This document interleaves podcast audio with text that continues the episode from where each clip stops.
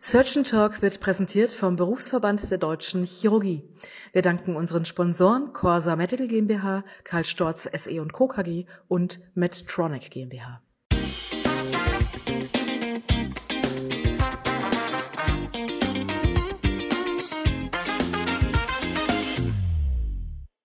Hallo und herzlich willkommen zu einer neuen Ausgabe von Surgeon Talk, der chirurgische Podcast rund um alles, was spannend und aktuell ist in der Chirurgie. Mein Name ist Benedikt Braun und gemeinsam mit meinen Gästen will ich mich heute dem Thema Kraft und Ausdauer in der Chirurgie widmen. Viele denken jetzt wahrscheinlich, ist das nicht überholt oder ist das nicht ein Thema der Vergangenheit? Und ehrlicherweise, das dachte ich auch. Aber ich wurde immer wieder von Piotlern darauf angesprochen und daher wollen wir uns heute diesem Thema widmen. Meine beiden Gäste heute sind Laura Keimbach und Steven Herath. Laura ist eine angehende junge Chirurgin, die gerade bei uns ihr PJ abgeschlossen hat und nun ganz bewusst eine chirurgische Karriere angeht. Und äh, Steven ist unser leitender Oberarzt hier an der Klinik für Unfall- und Wiederherstellungschirurgie an der BG-Klinik in Tübingen und ist ganz besonders auf Becken- und Acetabulumchirurgie spezialisiert. Wenn ihr etwas mehr über meine Gäste von heute erfahren wollt, dann könnt ihr das auf unserer Webseite surgeon-talk.de gerne tun. Ähm, jetzt wollen wir mal anfangen. Hi Laura, hi Steven. Hallo. Und ganz, ganz wichtig ist noch, dass wir irgendwie vorher kurz, äh, kurz die Spielregeln besprechen und wir wollen es ja möglichst kurz halten. Deswegen, wenn ihr könnt, möglichst auch kurz antworten. Und äh, ich, ich habe immer so ein bisschen die Uhr im Blicken, deswegen auch nicht erschrecken, wenn ich euch irgendwie ins äh, Wort falle. Außerdem ähm, finde ich irgendwie die, die, die, das ganze Gender-Thema will ich so ein bisschen raushalten, weil es gibt für mich, muss ich gestehen, erstens, ich sehe keinen Geschlechtsunterschied und zweitens gibt es auch kein starkes oder schwaches Geschlecht und ich kenne vor allen Dingen auch super viele schwache Männer, mich eingeschlossen und äh, deswegen habe ich das bewusst äh, so ein bisschen ausgeklammert. Und ähm, damit kommen wir auch schon gleich zur ersten Frage. Wir wollen ja das Thema groß und, äh, und, und äh, stark äh, besprechen und wir nähern uns vielleicht mal von der ungefährlichen Seite. Muss ich denn eine gewisse Größe haben, um Chirurgin zu werden? Und Laura, du darfst mal anfangen. Ähm, ich frage euch jetzt nicht nach der Größe, aber ich verrate mal so viel, dass du deutlich kleiner bist als der Steven. Und ja. hast du den Eindruck, dass du eine gewisse Größe bräuchtest, um Chirurgin zu werden? Äh, an sich nicht. Man hat ja auch ähm, relativ gut verstellbare Tische mittlerweile, ähm, wo man viel, sage ich mal, machen kann. Ähm, das Einzige, was natürlich schwierig ist, ist, wenn das OP-Team stark unterschiedliche Größen hat. Ich sage mal auch sterilitätstechnisch bin ich ja theoretisch dann mit meinem unsterilen Bereich eventuell noch im sterilen Bereich von einer größeren Person. Ähm, aber dafür gibt es ja auch Stufen und ähm, weitere Abhilfen, wie man das dann ausgleichen kann. Und bisher hat es dann nie ein Hindernis dargestellt. Steven, bei dir, du bist ja, das, groß. Das sehe ich genauso. Also es ist ganz natürlicherweise so, dass man die äh, Höhe vom Arbeitsfeld erstmal am Operateur oder an der Operateurin ausrichtet.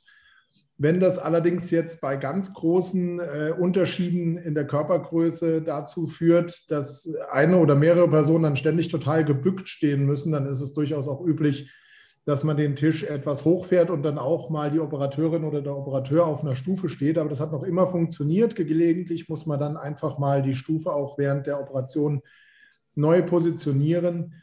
Aber das sehe ich jetzt wirklich als kein relevantes Problem. Außer dass die Stufe quietscht, wenn man die verschiebt, ist, glaube ich, gibt es keine Probleme, oder? Das stimmt, aber das führt auch dazu, dass alle äh, gelegentlich nochmal aufgeweckt werden während ja, der Operation. Das ist richtig. Äh, und beim Sitzen hat man ja auch keine Probleme. Ne? Wir können ja auch viele OPs im Sitzen machen. Das ist ja auch, eine, auch ein Punkt. Absolut. Außer, außer mit den Füßen unterm Tisch beim Sitzen. Ja, das ist dann eigentlich von Vorteil, wenn man ein bisschen kleiner ist. Dann sind die Beine auch nicht so lang. Oder wenn man äh, der oder die Operateurin ist, dann äh, müssen die anderen weichen. Genau. Sehr gut. Und also ich glaube, auch Körpergröße macht, macht tatsächlich keinen Unterschied. Ja. Im, Gegenteil, es achtet ja irgendwie jeder drauf, wie man, wie man da am Tisch steht. Ja. Ich selber stehe manchmal da wie so ein Schluck Wasser in der Kurve und dann macht meistens jemand irgendwie aus Mitleid einen Tisch hoch und äh, dann, dann passt das irgendwie für die, für die anderen auch.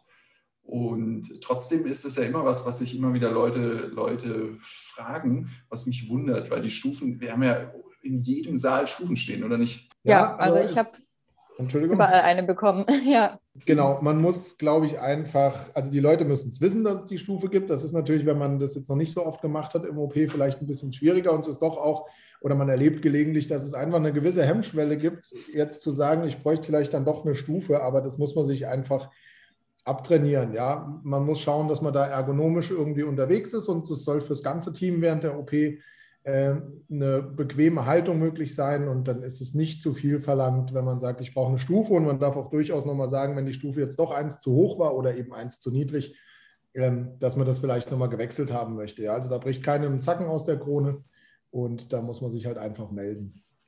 Das finde ich, find ich ganz wichtig. Ja. Erstens die plumpe Botschaft, dass es Stufen verschiedener Größe gibt und zweitens aber auch, dass man da eigentlich mit jedem äh, gut drüber reden kann, wenn man, wenn man sowas braucht. Also Größe würde ich auch mal so ein bisschen abhaken, weil ich glaube, da kommt es jetzt äh, tatsächlich nicht äh, drauf an. Das Zweite aber, braucht man denn Kraft zum, zum Operieren? Und das habe ich als Student, habe ich das manchmal auch gedacht, dass, dass man irgendwie Kraft bräuchte oder ins Fitnessstudio müsste. Und ich weiß nicht, Laura, was ist dein Eindruck, nachdem du ja auch bei uns warst und wir führen ja an der BG-Klinik mehr oder weniger alle großen orthopädischen Eingriffe durch, inklusive Beckeneingriffen, Endoprothetik, Wirbelsäule, also alles, was irgendwie als besonders äh, kraftintensiv verschrien ist. Genau, ähm, also eigentlich gab es im Großen und Ganzen keine Probleme. Ich würde mich jetzt auch nicht als unsportlichste Person ähm, bezeichnen, aber das war relativ gut möglich, wobei ich schon manchmal gerade bei der Acetabulum-Chirurgie gedacht habe, da wenn man das Becken reponiert, ja, ob ich das äh, kräftemäßig so schaffen würde, wüsste ich jetzt nicht. Und natürlich war auch in der Endoprothetik, äh, in der Assistenz war das natürlich auch anstrengender, wie wenn ich jetzt bei einer distalen Radiusfraktur assistiert habe. Das muss man schon dazu sagen, aber es war jetzt nie ähm, das Problem da, dass das kräftetechnisch jetzt gar nicht gereicht hätte. Aber genau bei manchen Eingriffen habe ich mir schon gedacht, dass es auf jeden Fall anstrengend werden wird. Okay, jetzt muss der Sektionsleiter weg mit Acetabulum-Chirurgie kurz kontern. Sieht es nur anstrengend aus oder wo Na, Ich sage jetzt mal, es ist, es ist wie so oft, ja, es ist eigentlich gar nicht so die rohe Kraft, die einem hilft, sondern dass man weiß, wie man seine Kraft einsetzen sollte, ja. Und natürlich ist es in manchen Situationen jetzt gar nicht schädlich, wenn man vielleicht ein bisschen mehr physische Kraft mitbringt. Aber ich habe ja jetzt gewusst, wie heute das Thema ist und habe nochmal bewusst darauf geachtet. Und die Anzahl der Operationen, wo ich jetzt tatsächlich sage, da brauchst mal rohe Krafteinwirkung. Ja, das sind weniger als 5 Prozent so über das gesamte äh, Spektrum der Unfallchirurgie geschaut. Und auch ähm, im Hinblick auf die Acetabulumchirurgie ist es tatsächlich manchmal gar nicht so mit Kraft bewegt, was man da sieht, sondern es kommt darauf an, wo man diese relativ großen Zangen hinsetzt und die Hebel, die man da braucht. Und man macht sich einfach sehr viel zunutze, dass man weiß, an welcher Stelle man drücken muss. Und dann muss man meistens schon gar nicht mehr so feste drücken. Und die Kraft, die man braucht, die bringen einem die großen Zangen schon von alleine mit. Man muss natürlich auch unterscheiden, dass es schon ein bisschen Unterschied macht, ob man jetzt was assistiert oder ob man tatsächlich Operateurin oder Operateur ist. Ähm, häufig ist es natürlich, und da denke ich jetzt gerade wieder an die Endoprothetik, für eine Assistentin oder einen Assistenten manchmal kraftanstrengender als für den Operateur selbst, weil der Assistent oder die Assistentin muss ja eben unter Umständen mal lange so ein Bein festhalten, damit der Operateur eben ohne große Kraft arbeiten kann. Das macht dann aber den Wechsel aus, dass man ja sowohl manchmal assistiert als auch häufig operiert, ja. Und aber wie gesagt, über alles gesehen ähm, weniger als 5 Prozent der Operationen, wo tatsächlich mal ein, ein, echter Krafteinsatz notwendig ist. Und da spreche ich jetzt auch nicht von Fitnessstudio Maximalkrafttraining, sondern von dosierter Kraft. Wir wollen ja auch nichts kaputt machen. Ne? Ja, ich, ich wollte sagen, also wenn ich irgendwo zu Kraft brauche und kriege das nicht hin, dann ist selten die Lösung, noch mehr Kraft irgendwie in den Raum zu bringen. Das stimmt. Es ist, es ist ja meistens irgendwie Hilfsmittel und, und immer wenn es irgendwie anstrengend aussieht, ich weiß nicht, ob wir das teilen können, dann, dann hat man meistens irgendeine andere Lösung verpasst. Ja? Also ich meine, Patienten relaxieren lassen, äh, Distraktor, wir haben so viele Sachen, an die man nur, nur denken muss. Oder wenn man eine Schraube nicht ausgedreht kriegt oder man kann sich irgendwie den Griff verlängern. Es gibt ja durchaus Lösungen für das Thema. Und trotzdem fragen sich das die Leute ja. Und, und ich glaube, als plumpe Frage, muss man irgendwie Krafttraining machen oder ins Fitnessstudio gehen, um Chirurgin zu werden, Laura? Nee, denke ich nicht. Also ich Denkst glaub, du nicht man, oder hoffst du nicht? Ja, also ähm, nee, ich glaube, wenn man jetzt so ganz normal, sag ich mal, ähm, vielleicht ein bisschen Sport macht, aber man braucht auf also zumindest beim Assistieren ja vor allem auch viel statische Haltekraft, wo einem jetzt ähm, ein gut trainierter Bizeps auch nicht unbedingt weiterhilft, ähm, sondern da ist ja eher die Ausdauer gefragt. Und ähm, genau, also je mehr man im OP ist, trainiert man das ja auch, sag ich mal. Und das kann man im Fitnessstudio, sag ich mal, auch jetzt nicht so nachahmen, dass man da sich wirklich auf ein OP vorbereiten kann. Natürlich ist so ein Mindestmaß äh, an körperlicher Fitness schon von Vorteil, würde ich sagen.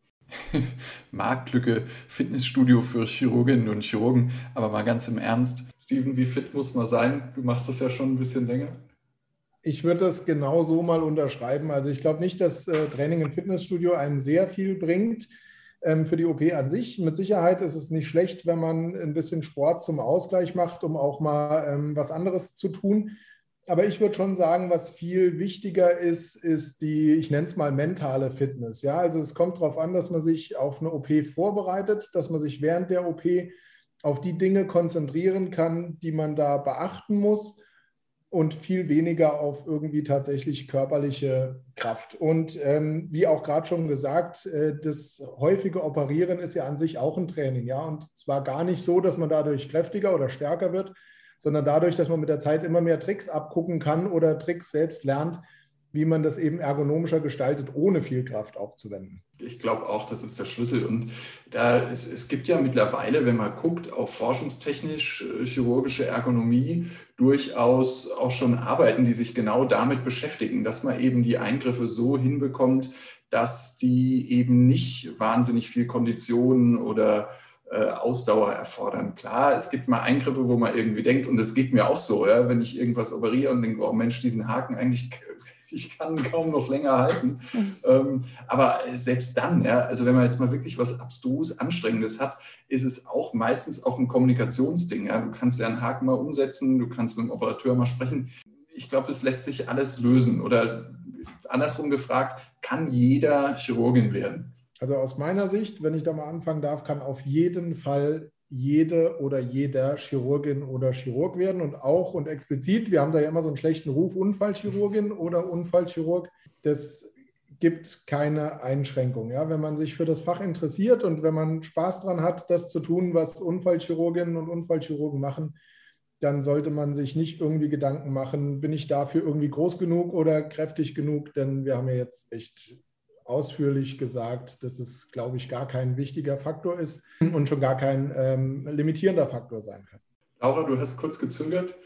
Nee, also ich denke das auch auf jeden Fall, ähm, dass jeder äh, Chirurgin bzw. Chirurg werden kann. Was ich nur denke, dass man für sich selber vielleicht entscheiden muss, wie anstrengend soll der Beruf sein, weil natürlich, je nachdem, ähm, wenn ich mich jetzt eher für die Extremitäten entscheide und da wie gesagt, irgendwie Radiusfrakturen oder äh, Humerusfrakturen, ähnliches operiere, ist das vielleicht aus meiner Sicht oder wie ich denke etwas weniger anstrengend, wie wenn ich jetzt in die Acetabulum-Chirurgie ähm, gehen würde.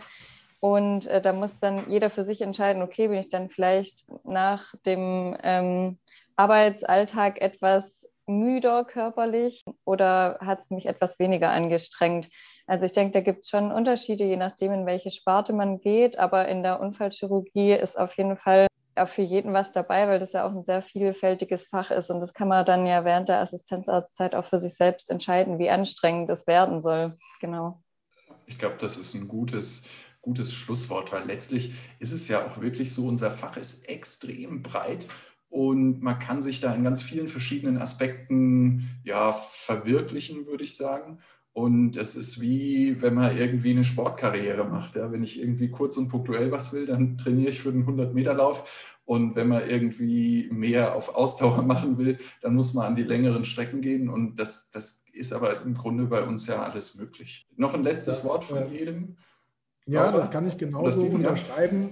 Wenn ich doch nochmal irgendein Stereotyp bedienen darf, glaube ich schon, dass die Leute, die Unfallchirurgie machen, grundsätzlich eher sportlich eingestellt sind von der Herangehensweise an gewisse Dinge. Denn es ist so, jede Operation ist letzten Endes wie ein kleiner Wettkampf. Ja, man hat eine ganz definierte Aufgabe.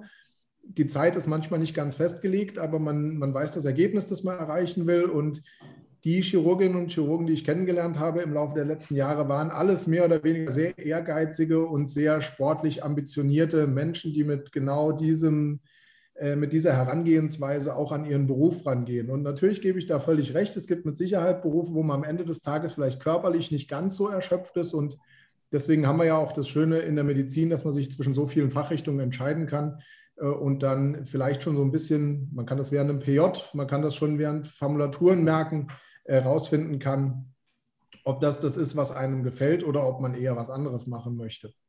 Aber Genau, also ich sehe das genauso. Man muss für sich eben entscheiden, ähm, wie die Mischung aussehen soll. Ich meine, auch in der Chirurgie, wenn man da mal einen Sprechstundentag hat, strengt man sich körperlich normalerweise nicht so sehr an. Ähm, und es ist ja auch die Mischung, die es dann in der Chirurgie macht, was ich auch ähm, sehr schön finde, dass man eben dann ähm, auch das körperlich eventuell anstrengendere und ähm, technische hat, ähm, auf der anderen Seite dann aber auch wieder in der Ambulanz oder in der Sprechstunde eingesetzt wird, wo das jetzt nicht so im Fokus steht und da auch eine gute Abwechslung hat. Und ich denke, ähm, genau, da muss jeder für sich äh, die Sparte finden und dann eben auch ähm, rational entscheiden, ob das was für einen ist oder nicht und was man von seinem Beruf eben erwartet. Sehr gut, ja. Das, also letztlich bin ich da völlig bei euch. Ja, wenn's, wenn's, es, es spricht vielleicht doch nicht jeden an, unser Beruf. Ob das dann richtig oder falsch ist, das will ich gar nicht beurteilen, weil ich, ich teile die Einstellung, dass das grundsätzlich jeder machen kann. Aber es muss ja auch nicht jeder Fußball spielen. Ja. Es gibt so viele Sportarten, in denen man sich finden kann. Es muss einem Spaß machen und dann kriegt es jeder hin. Und wenn man, wenn einen das anspricht, ähm, glaube ich, dann kann man sich bei uns gut äh, gut verwirklichen in unserem Fach. Ja, ich hoffe, es hat euch gefallen. Bei Fragen oder Wünschen zu zukünftigen Themen oder Interviewpartnern könnt ihr gerne einfach eine kurze Mail an mich schreiben. Ich sage einen ganz herzlichen Dank an Laura und Steven dafür, dass ihr hier so offen Rede und Antwort gestanden habt und hoffe, dass wir ja den Nerv unserer Zuhörerinnen und Zuhörer treffen konnten. Denn äh, das war's für heute von Surgeon Talk, dem chirurgischen Podcast. Schreibt uns eure Meinung zu diesem Thema unter www.surgeon-talk.de. Ich bedanke mich fürs Zuhören und freue mich jetzt schon auf die nächste Ausgabe von Surgeon Talk zusammen mit euch, euer Benedikt.